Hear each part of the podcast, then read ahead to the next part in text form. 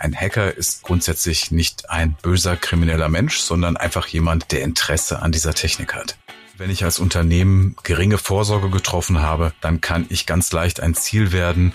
Wenn ich jetzt aber ein Unternehmen angreifen möchte, das sich gut abgesichert hat, dann ist das ein Unterfangen, das dauert länger.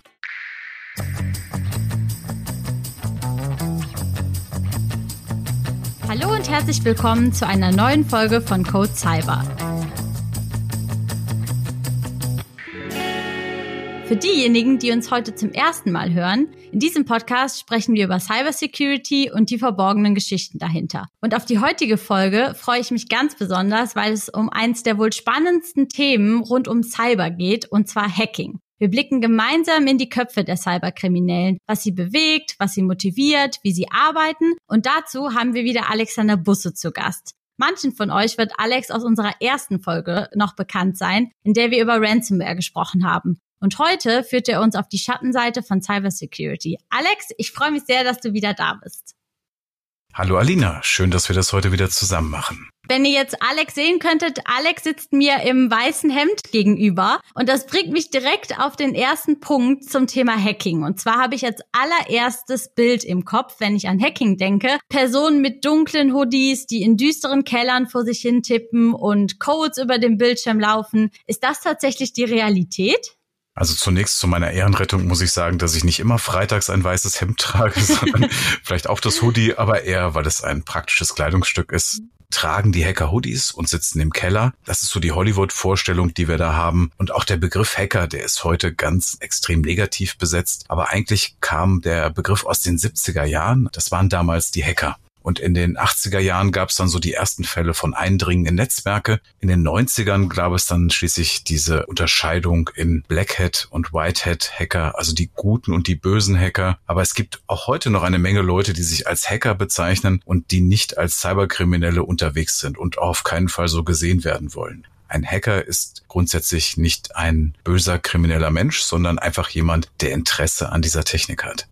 Also nicht zwangsweise lässt sich jeder Hacker auf eine bestimmte Gruppe typisieren, sondern du lässt andeuten, dass es da mehrere gibt. Was ist denn die Motivation hinter jedem Hacker? Wenn wir die Hacker mal in solche Gruppen einsortieren und fragen uns, wer ist da so unterwegs und versucht, meinen Rechner anzugreifen oder Firmen anzugreifen, dann haben wir so ganz unten die Script Kiddies, aber insgesamt sind diese Unerfahrenen, die irgendwo ein Tool finden und das benutzen, eine geringere Gefahr. Dann haben wir so die Gruppe der Forscher. Das sind Menschen, die sind interessiert an der Technik. Das sind ganz oft auch Menschen, die sich selber damit beschäftigen, solche Software zu entwickeln. Und das können Anfänger sein, die sich einfach für das Internet interessieren und versuchen, was kann ich denn da ausnutzen oder wie kann ich mich denn da irgendwo vorbeiknobeln. Das können aber auch sehr, sehr erfahrene Leute sein, die das einfach als Hobby betreiben oder auch im Auftrag eines Unternehmens. Und die Personen, diese Forscher, die sind ganz wichtig dafür, dass wir überhaupt diese Fehler finden. Die möchten einfach herausfinden, sind Dinge sicher oder nicht und machen das aus technischem Interesse an dem Thema. Verstehe. Aber dann gibt es ja wahrscheinlich doch noch die Gruppe, die auch durch Auftraggeber getrieben ist, oder? Ja, das sind die professionellen Hacker. Aber bevor wir über die sprechen, möchte ich noch eine andere Gruppe einfügen. Das sind die Hacktivisten.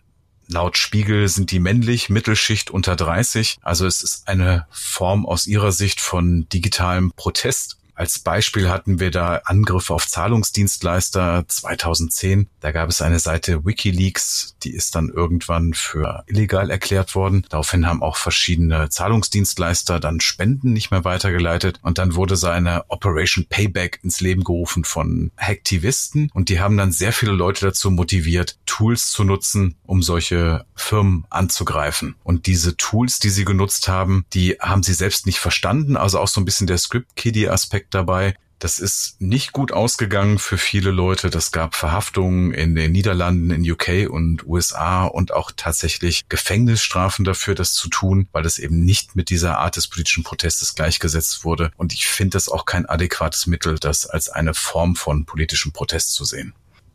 Mhm. Aber jetzt kommen wir zu den professionellen Hackern, nachdem du eben gefragt hast. Genau. Da haben wir die Cyberspione. Das sind die, die zum Beispiel für Staaten arbeiten. Das sind diese Nation-State Hacking Groups. Die haben so etwas wie die Lizenz zum Hacken. Das jeweilige Land weiß, dass es diese Gruppe gibt beauftragt sie vielleicht auch bestimmte Dinge zu tun und geht auch nicht strafrechtlich gegen sie vor. Eine Gruppe, die wir da als sehr prominente Gruppe sehen, ist die Fancy Bear Gruppe, auch genannt APT28, Sophacy, Strontium oder Setnit. Wie kommt man denn auf so einen Namen? Also ich frage mich gerade Fancy Beer, das ist so, äh, woher kommt das? Diese Gruppen zeichnet aus, dass sie über komplexe, zielgerichtete, effektive Angriffe eben auch Unternehmen und Privatpersonen hacken können, für die andere Hacker nicht die Möglichkeiten hätten. Die haben zum Beispiel Zugriff auf Zero Days. Darf ich da direkt einmal einhaken, was sind Zero Days? Ein Zero Day ist eine Sicherheitslücke, für die es noch kein Patch gibt, also keine Möglichkeit, diese Lücke abzustellen. Daher kommt diese Andeutung mit Zero Day. Software ist natürlich grundsätzlich nicht fehlerfrei und Software hat oft ganz lange unerkannte Fehler, bis irgendjemand mal merkt, dass man da etwas ausnutzen kann und das nutzen kann für einen Angriff. Und wenn er das dann zum Beispiel nicht dem Hersteller zurückmeldet, sondern es nutzt und es zum Beispiel verkauft an Organisationen wie kriminelle Vereinigungen oder Geheimdienste oder am besten gleich an alle, dann haben die so eine Art goldenen Schlüssel zur Stadt. Das heißt, die können sich über eine Hintertür in scheinbar sichere Systeme einhacken, weil einfach niemand diese Sicherheitslücke kennt. Oh je, also das klingt auf jeden Fall beängstigend für Unternehmen, auf jeden Fall. Ja, da können wir auch nochmal drüber sprechen, was Zero Days sind. Aber ich glaube, das würde heute den Rahmen ein bisschen sprengen. Und wenn wir dann die Kategorisierung der Hacker noch weiterführen bei den professionellen Hackern, haben wir natürlich die Erpresser, die wir jetzt beim letzten Mal mit dem Thema Ransomware hatten. Und es gibt auch die Ethical Hacker. Ethical Hacker sind Hacker, die im Auftrag von Firmen arbeiten. Also professionelle Hacker, die das nicht tun, um sich damit mit cyberkriminellen Dingen zu bereichern, sondern die das tun, um Firmen sicherer zu machen. Und wie organisieren sich diese, ich sag mal, kriminellen Hacker? Weil das ist, glaube ich, die Gruppe, die auf jeden Fall sehr spannend ist.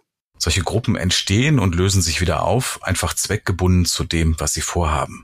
Wenn wir jetzt das Beispiel Ransomware nehmen, da gibt es die Gruppe Mace, die hat jetzt vor kurzem ihre Auflösung verkündet und im Laufe ihrer kriminellen Aktivitäten mit Ransomware mindestens 60 Millionen Euro erbeutet und scheinen jetzt damit genug zu haben und haben sich damit vom Markt verabschiedet solche Gruppen existieren, weil es zum einen jemanden gibt, der damit kriminell Geld verdienen möchte, der heuert sich dann vielleicht Hacker an, die diese Skills haben, oder er kauft am Markt gleich so etwas wie Ransomware as a Service, also solche Pakete, wo das Hacking schon zu einem großen Teil von einem Dienstleister übernommen wird und er selber erledigt nur noch einen Teil dazu. In dem Fall hört es sich ja ganz so an, als wären Hacker von Aufträgen getrieben, also eigentlich nur Mittelsmänner zwischen Auftraggeber und Opfer. Stimmt das so oder wie würdest du das beschreiben? Die Hacker arbeiten im Auftrag Krimineller es gibt aber sicher auch Hacker, die auf eigene Rechnung, weil sie sehr spezialisiert sind, zum Beispiel Aufträge annehmen, bestimmte Dinge durchführen. Aber wenn sie in einer größeren Organisation zusammengeschaltet sind und wenn wir jetzt mal sowas wie einen Ransomware-Angriff nehmen, da brauche ich dann auch ein Callcenter, die dann zum Beispiel dem Kunden helfen, Bitcoin zu kaufen oder andere Dinge zu klären. Und in manchen Ländern sieht das aus wie ganz legitimes Business, aber ist natürlich kriminell. Und der Hacker ist ein Mitarbeiter in diesem Wirtschaftsunternehmen Cyberkriminalität. Und wie wird ein Auftraggeber auf mich aufmerksam? Also kann man sagen, welche Faktoren mich als Unternehmen oder jetzt auch als Privatperson zum Ziel solcher Hackerangriffe machen?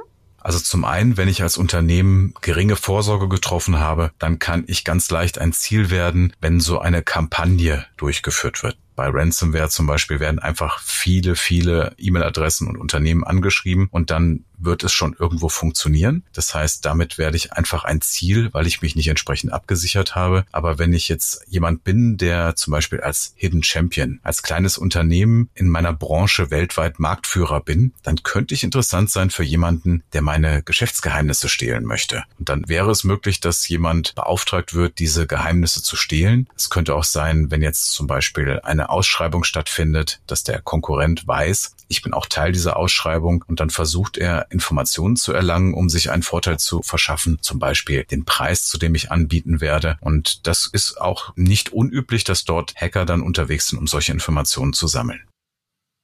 Wow, das ist, klingt wirklich nach einem sehr organisierten Netzwerk bei der ganzen Geschichte. Um es jetzt mal ganz praktisch zu sagen, wie viel Planung, Zeit und Kosten erfordert eigentlich ein solcher Hackerangriff? Ist das mal in einer Stunde erledigt oder wie viel Zeit muss der Hacker investieren, um so etwas vorzubereiten?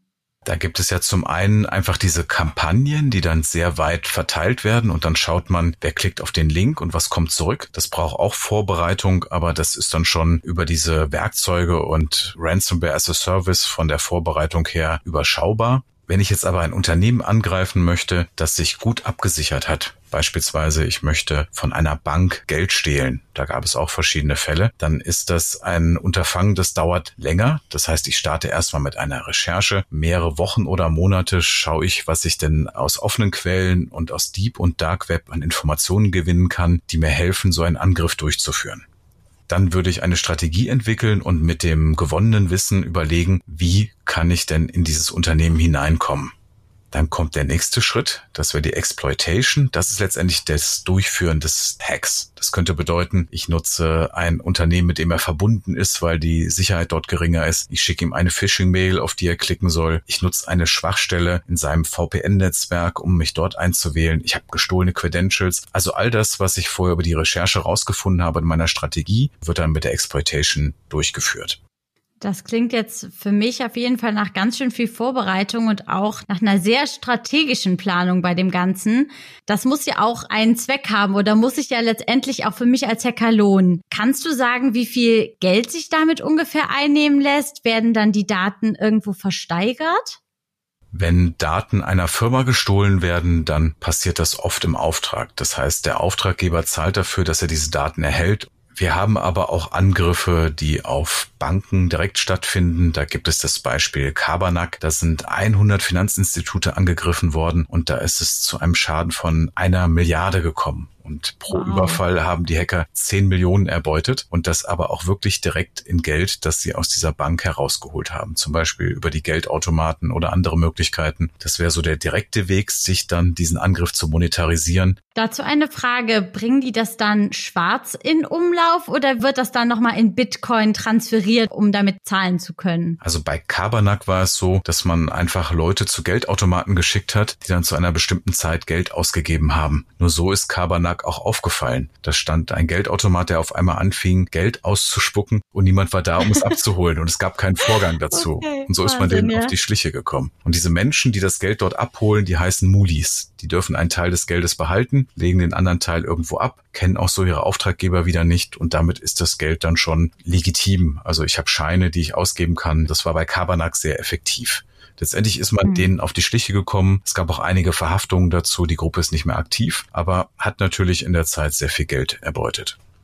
Der andere Punkt zur Monetarisierung ist, dass ich Kreditkartendaten stehle. Und diese Kreditkarten, wenn es eine Kreditkarte ist, die ein hohes Limit hat, kann ich dann jemandem verkaufen, der die nutzt, um damit irgendetwas anzuschaffen oder sein Leben zu finanzieren, bis dann der Besitzer der Kreditkarte merkt, dass er da betrogen wurde. Und wenn dann Kreditkarten vielleicht nicht ganz so ein hohes Limit haben oder nicht klar ist, ob ich sie denn nutzen kann oder nicht, dann werden die in solchen größeren Paketen verkauft mit 10 oder 100 Stück für relativ kleines Geld, so dass ich dann testen kann, kann ich diese Kreditkarte für irgendwelche Einkäufe nutzen oder nicht nicht. Bei vielen wird es dann nicht mehr funktionieren. Die werden dann schon in der Zweit- oder Drittverwertung in solchen großen Bundeln verkauft.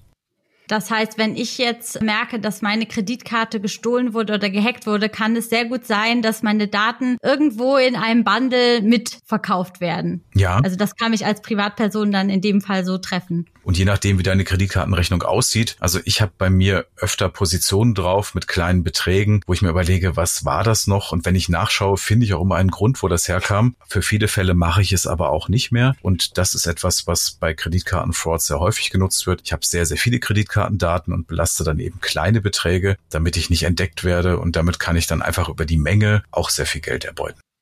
Also an alle da draußen auf jeden Fall Augen auf, checkt auf jeden Fall eure Beiträge, die abgebucht werden. Nicht, dass sich da doch jemand eingeschlichen hat. Und ein weiterer Punkt für die Monetarisierung ist, dass ich gestohlene Credentials, also Username und Passwort verkaufe, weil ich damit vielleicht Zugang zu Amazon, zu PayPal oder zu irgendwelchen Diensten habe, die dann jemand nutzen kann, um sich damit einen Vorteil zu verschaffen, um dann damit Cybercrime durchzuführen. Okay, das hört sich auf jeden Fall nach einem lukrativen Geschäft an.